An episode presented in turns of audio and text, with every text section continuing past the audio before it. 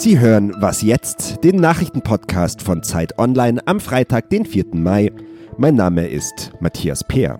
Heute sprechen wir darüber, warum Deutschland und die EU wegen 0,11 Prozent miteinander streiten und ob wir bald in einer 1000 km/h schnellen Dose zur Arbeit geschossen werden könnten. Zuerst aber die Nachrichten. Martin Winterkorn war lange einer der bekanntesten deutschen Manager und auch der mit dem höchsten Gehalt.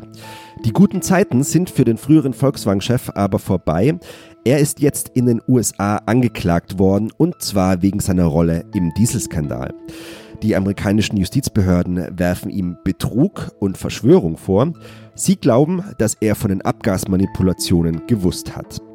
In dem Verfahren droht Winterkorn jetzt eine lange Gefängnisstrafe, aber selbst wenn er verurteilt wird, ist es unwahrscheinlich, dass er sie auch antreten muss.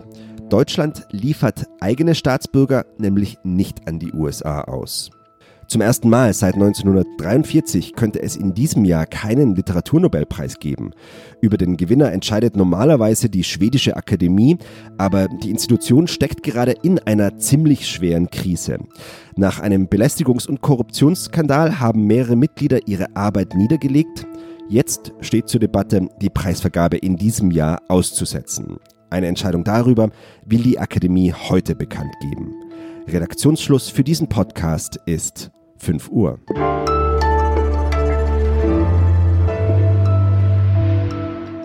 Hallo, mein Name ist Hannes Schrader, ich bin Redakteur bei Zeit Campus Online und ich wünsche Ihnen einen schönen Freitagmorgen. Ich möchte heute mit Ihnen über EU-Haushaltskommissar Günther Oettinger sprechen, denn der hätte gerne mehr Geld von Ihnen. Denn für jede 100 Euro, die Sie in Deutschland verdienen, zahlen Sie 1 Euro an die EU. Das Geld überweisen sie natürlich nicht selbst, sondern das macht Deutschland für sie. Aktuell entspricht das 1% der deutschen Wirtschaftsleistung. Und Herr Oettinger möchte gerne, dass das mehr wird. Länder wie Deutschland sollen ab 2021 1,11% ihrer Wirtschaftsleistung an die EU überweisen. Warum er das will und was Länder wie Deutschland dazu sagen, darüber spreche ich jetzt mit meinem Kollegen Ulrich Ladurner in Brüssel. Herr Ladurner, warum will Herr Oettinger denn mehr Geld haben? Ja, er will mehr Geld haben, weil zum einen äh, durch den Brexit, den Austritt äh, Großbritanniens aus der Europäischen Union, äh, ein Nettozahler wegfällt. Nach Berechnungen der Kommission werden jährlich ungefähr äh, 12 Milliarden Euro fehlen. Das ist der eine Grund. Und der andere Grund ist, äh, Oettinger argumentiert mit den neuen Aufgaben, die auf die Europäische Union zugekommen sind. Stichwort Verteidigung, Stichwort äh, Migration, Schutz der Außengrenzen und Stichwort Terrorabwehr. Nun äh, ist es ja oft so, wenn mehr bezahlt werden soll, dass die Leute, die mehr bezahlen sollen, damit nicht so glücklich sind. Äh, was sagen denn Nettozahler wie zum Beispiel Deutschland dazu? Ja, Deutschland gibt's, ich sage mal so, verhaltenen Widerstand. Äh, die deutsche äh, Regierung hatte ja auch eigentlich angekündigt, dass sie mehr einzahlen will. Jedenfalls stand das so im Koalitionsvertrag. Ähm, es gibt heftigen Widerstand äh, aus anderen Mitgliedsländern, aus den Niederlanden, aus Dänemark, aus den meisten Nettozahlern, aus Österreich auch.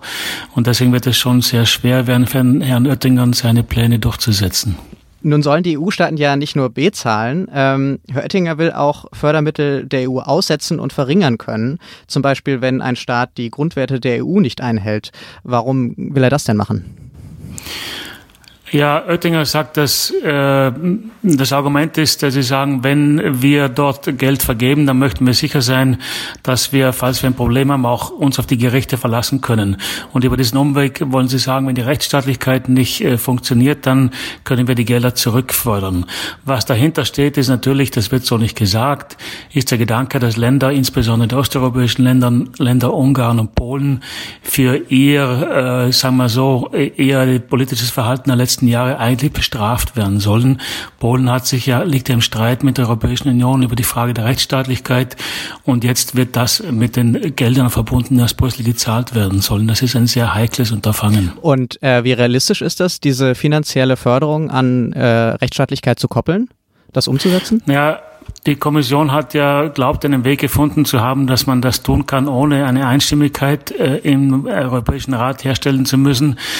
Äh, ich bin mir nicht so sicher, ob sie da richtig liegen, aber es wird wahrscheinlich eher ein stumpfe, eine stumpfe Waffe werden.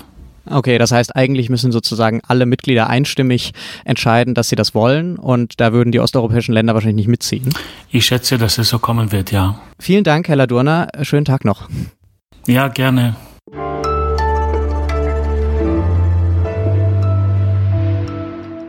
Und sonst so? Schreib nur nicht zu galligt und gereizt. Du weißt, wie viel mehr deine anderen Aufsätze gewirkt haben. Schreib entweder sachlich und fein oder humoristisch und leicht. Diesen Tipp bekam Karl Marx, während er das Kapital schrieb. Aber von wem?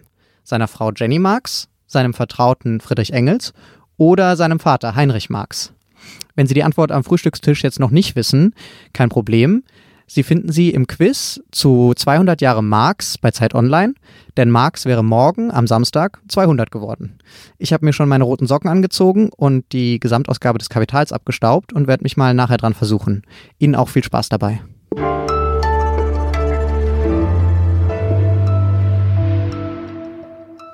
Zeit Online veranstaltet auch dieses Jahr wieder das Festival Z2X, wo 20 bis 29-Jährige sich über Fragen austauschen wie wie wollen wir eigentlich morgen leben? Wen wollen wir lieben? Und wo wollen wir arbeiten? Am Samstag findet das Z2X in München statt. Und einer der Gäste ist Gabriele Semoni. Er beschäftigt sich mit der Frage, wie wollen wir eigentlich in Zukunft zur Arbeit kommen? Denn er und sein 45-köpfiges Team der TU München bauen einen Hyperloop. Was das ist und wie es uns helfen könnte, in Zukunft zur Arbeit zu kommen, darüber spreche ich jetzt mit ihm. Hallo Gabriele. Hallo. Gabriele, ich glaube, du musst mir erstmal erklären, woran ihr da genau arbeitet. Was ist denn ein Hyperloop? Ein Hyperloop ist ein futuristisches Transportmittel, was im Jahr 2013 von Elon Musk vorgestellt worden ist. Er hat sich damals praktisch Gedanken darüber gemacht, wie wir in Zukunft schneller von A nach B kommen können und hat damals diese Idee vorgestellt von einem Transportmittel, der ungefähr wie sie in heutigen Zug ist, aber sich in einer Vakuumröhre bewegt. Also im Endeffekt, das Transportmittel werden solche Kapseln oder, oder Pots, wie er die gerne nennt, äh, die so bis 40 Passagiere transportieren können. Und diese wollen sich innerhalb einer Röhre bewegen, die, aus der die Luft genommen worden ist und können sich dadurch äh, deutlich schneller bewegen, bis zu 1200 km/h. Und euer Projekt an der TU München macht was genau? Ähm, um äh, Studenten vor allem, aber Teams aus der ganzen Welt zu motivieren, an diesem Konzept zu arbeiten, hat Elon Musk einen Wettbewerb organisiert, den es seit 2015 gibt. Äh, bisher gab es schon zwei Wettbewerbe, einmal im Januar und einmal im August 2017 und bald gibt es den nächsten im Juli 2018, also in knapp unter drei Monaten. Unser Projekt nimmt dann eben so diesen Wettbewerb teil. Beim Wettbewerb geht es darum, solche Kapseln, eben solche Pods äh, zu bauen oder Prototypen solcher Pods, mit dem Technologien getestet werden können, die für den Hyperloop äh, relevant sein werden und ähm, dann diese auf einer Teststrecke, die SpaceX, also eine Firma von Elon Musk in Kalifornien gebaut hat, dann zu testen.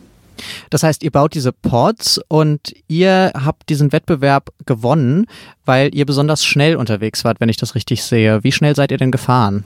Genau, also beim letzten Wettbewerb hat man einen Hauptpreis für die schnellste Geschwindigkeit ähm, gewinnen können und wir sind im Rahmen des Wettbewerbs eben 324 km/h auf 1,2 Kilometer Teststrecke gefahren, was doch recht schnell ist und haben somit den äh, Hauptpreis gewonnen. Das klingt schon sehr interessant. Ähm, ich muss jetzt immer mit der S-Bahn zur Arbeit fahren. Kannst du mir denn sagen, ab wann ich mit einem Hyperloop zur Arbeit fahren kann? Äh, das könnte noch ein bisschen dauern. Also viele der Firmen, die am Hyperloop arbeiten, haben dieses Jahr, ähm, sich dieses Jahr für erste Strecken entschieden, die sie planen und in den nächsten Jahren äh, bauen wollen. Bis diese Strecken natürlich fertig gebaut sind, kann das dauern. Im optimistischen Fall fünf, vielleicht realistischer bis zehn Jahren. Und diese Strecken müssen dann noch in Betrieb genommen werden äh, und auf Sicherheit getestet werden.